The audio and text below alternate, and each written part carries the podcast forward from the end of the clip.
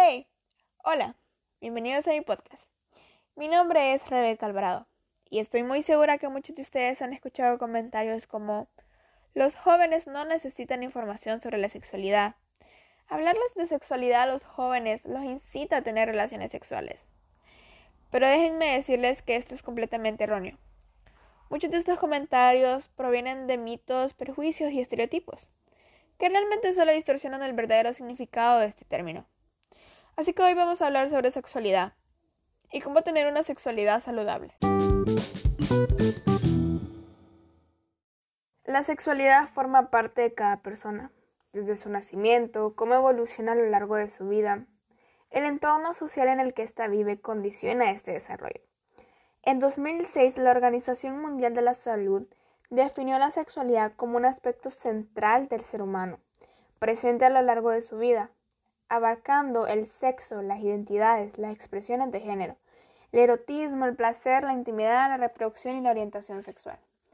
Entonces aprendamos un poco de sexualidad, porque sé que muchas veces esto nos confunde. Entonces, la identidad de género es como tú te sientes respecto a ti mismo. Es como tu cerebro interpreta quién eres. Esto no está ligado al sexo biológico. Entonces nace la pregunta, ¿qué es el sexo biológico? Este corresponde a las características físicas biológicas que nos diferencian a nivel sexual, incluyendo los órganos, hormonas y cromosomas. La expresión del género es como tú te expresas, incluyendo la forma en la que te vistes y comportas. Y tu orientación sexual hace referencia al tipo de persona por el que te sientes atraído, así sea físico, emocional, espiritual o románticamente. Sabiendo esto me lleva al segundo punto. Sabemos que la sexualidad es una parte del desarrollo individual y se expresa de una forma diferente en cada etapa de nuestra vida, así sea la infancia, adolescencia, juventud, adultez y vejez. En cada una de estas etapas, tanto mujeres como hombres, adquirimos características propias de acuerdo con su desenvolvimiento físico, emocional y cognitivo, y se logra que cada persona viva su sexualidad de una manera diferente. Esta se construye a lo largo de la vida bajo la influencia de la sociedad y sabemos que muchas veces estas influencias no son las más adecuadas y pueden llegar a distorsionar el desarrollo natural.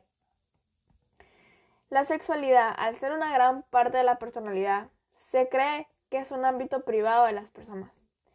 Pero debido al gran aumento de las cifras de embarazos en adolescentes, de muertes maternas por aborto, de personas con VIH-Sida y cualquier otra enfermedad de transmisión sexual y el gran número de violaciones, el Estado se vio obligado a desarrollar programas para enfrentar dichos problemas. Entonces, la sexualidad se convirtió también en un asunto público. La sexualidad debe desarrollarse de una manera armónica con el resto de las cualidades de las personas. La educación sexual no se reduce a la prevención de embarazos o enfermedades personales. No, realmente está vinculada con la formación de la personalidad, la formación en valores, conocimientos que le permiten a las personas el sano desarrollo y la práctica de una sexualidad responsable y saludable. El ser libre para tomar las decisiones nos lleva a tener una gran capacidad de aceptar y hacerle frente a las consecuencias que éstas generan. Así que el ejercicio libre de la sexualidad no se debe entender como la posibilidad de hacer lo que uno quiera. Realmente esta está vinculada a la toma de conciencia de los resultados de nuestras acciones. Los y las jóvenes deben ejercer la sexualidad con responsabilidad, comprendiendo los aspectos físicos, mentales y sociales que intervienen en el contexto de la ética personal y social. Al saber que tenemos un ejercicio libre de nuestra sexualidad, también debemos aprender a rechazar toda presión de otras personas para adoptar determinada conducta sexual.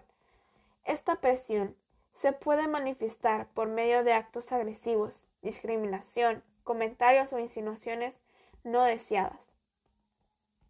El autocuidado en la sexualidad es una actitud que expresa la valoración de nosotros mismos, esto significa proteger nuestros sentimientos y la integridad de nuestro cuerpo, tomando las mejores decisiones en el mejor momento. Debemos fijar límites a las presiones que nos ejerce la sociedad y recordar que siempre es posible negarse a hacer algo que no deseamos, que a la larga perjudicará nuestro bienestar, tanto físico y emocional. A veces puede ser todo un desafío enfrentarse a la presión social pero ninguna persona merece recibir un trato diferente por cómo ejerce su sexualidad. Muchas gracias.